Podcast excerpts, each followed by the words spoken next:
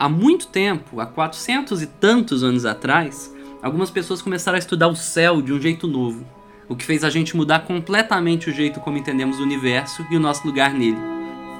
Nesse processo, descobrimos que a Terra não é o centro do universo, que ela, como todos os outros planetas, giram em torno do Sol e que as estrelas não são pontinhos marcados numa bola preta gigante. São corpos gigantescos que estão muito, muito, muito distantes mesmo.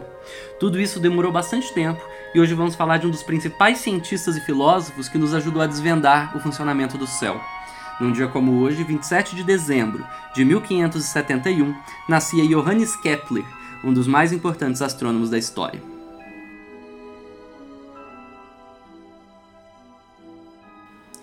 Kepler era alemão, numa época em que a Alemanha ainda não era um país, era mais uma confederação de estados. Ele era filho de um soldado mercenário e de uma farmacêutica curandeira que cultivava plantas medicinais. Na infância, Kepler teve uma saúde muito fraca, mas impressionava a todos com sua habilidade matemática. Em sua autobiografia, ele fala sempre das suas doenças e da sua admiração pelo céu na infância, como quando ele viu um eclipse da lua e quando ele viu um cometa do alto de um morro, que impressionou muito. Ele era muito religioso e pensava muito na realidade profunda das coisas. Kepler estudou latim, filosofia, teologia e matemática. Ele estudou na cidade de Tubinga, na Alemanha, onde cursou a universidade, além de tirar um dinheiro extra fazendo previsões astrológicas, tanto para pessoas individuais quanto em publicações gerais, prevendo como seria o próximo ano. Na época, a religião e a mística não estavam separadas. Kepler conheceu ainda jovem o novo sistema de Copérnico, que defendia que a Terra é que girava em torno do Sol e não o contrário. Kepler seria um dos principais defensores desse sistema, aplicando matemática ao movimento dos planetas e buscando explicações físicas para o que acontecia no céu, o que era contrário às posições dominantes de seu tempo, que vinham desde a antiguidade. O primeiro grande livro de Kepler se chamou Mistério Cosmográfico, onde ele tentou explicar como e por que só existem seis planetas. Na época ainda não tinham sido descobertos Urano, Netuno nem Plutão, então Kepler achava que existiam seis planetas contando com a Terra. Para ele, o universo é perfeito porque tem um Criador. Então ele inventou um grande esquema em que as esferas em que cada um dos planetas se move tinham as distâncias que, que nós observamos por motivos geométricos. O livro era bem místico, juntava raciocínios sobre a perfeição de Deus e do cosmo, as observações astronômicas e aos sólidos platônicos da tradição mística.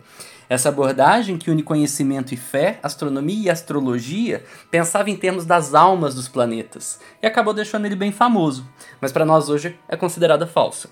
O próprio Kepler, alguns anos depois, percebeu que as suas suposições não batiam tão bem assim com os fatos observados no céu. Kepler passou muita dificuldade financeira e por isso buscou se relacionar com pessoas mais ricas e bem conectadas, em busca de emprego e renda. O principal desses era um astrônomo dinamarquês, um nobre, chamado Tycho Brahe. Tycho era riquíssimo, trabalhava como astrônomo imperial e tinha passado anos registrando dados das posições dos planetas com uma precisão incrível para os padrões da época. Por isso ele foi até Praga, hoje na República Tcheca, para encontrar Tycho. Após alguns atritos, eles começaram a trabalhar juntos, mas Tycho morreu no ano seguinte, deixando a Kepler o acesso às tabelas e muitas relações vantajosas. Assim, Kepler sucedeu Tycho como astrônomo imperial, e pelos próximos 11 anos pôde trabalhar com plena liberdade. Ele não só fazia as observações astronômicas, construía tabelas, mas também era astrólogo pessoal do imperador e sobrava tempo ainda para ele pesquisar melhor o funcionamento do céu. Kepler antecipou muitas coisas da astronomia futura. Por exemplo, ele imaginou que os planetas precisavam de algum tipo de força que os atraísse para o Sol. Muitos anos depois, Isaac Newton retomaria suas explicações e suas obras para produzir a teoria da gravitação universal. Kepler também escreveu um livro chamado O Sonho, uma das mais antigas obras de ficção científica, em que ele imagina uma viagem até a Lua, que seria habitada por espíritos. Uma passagem espiritual se abre numa ilha, permite ir à Lua e ele conversa com seus habitantes. A vida de Kepler nos mostra que a ciência também depende da certeza de que o universo tem uma ordem, e que é essa esperança enraizada na fé que guiou e ainda guia o percurso de muitos cientistas. Numa carta, Kepler escrevia: As leis da natureza estão ao alcance da mente humana. Deus quis que as conhecêssemos quando nos criou segundo sua própria imagem, para que pudéssemos fazer parte de seus próprios pensamentos. Estudar a natureza pode ser um tipo de devoção religiosa.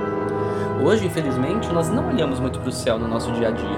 A luz das grandes cidades não nos deixa ver direito os planetas e as estrelas, e nós mal compreendemos o que eram esses enigmas que Kepler tentava descobrir.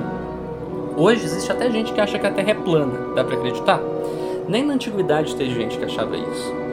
Para alguém acreditar que a Terra é plana, precisa não ter a menor ideia de tudo que os nossos ancestrais tiveram que batalhar e estudar para conseguir entender um pouco do mundo. A história de Kepler nos mostra que o conhecimento é uma busca difícil, mas que vale a pena. E lembrar hoje sua história nos faz respeitar um pouco mais o conhecimento da humanidade, construído muito lentamente ao longo de séculos e séculos. MTST, quem sabe mais, luta melhor.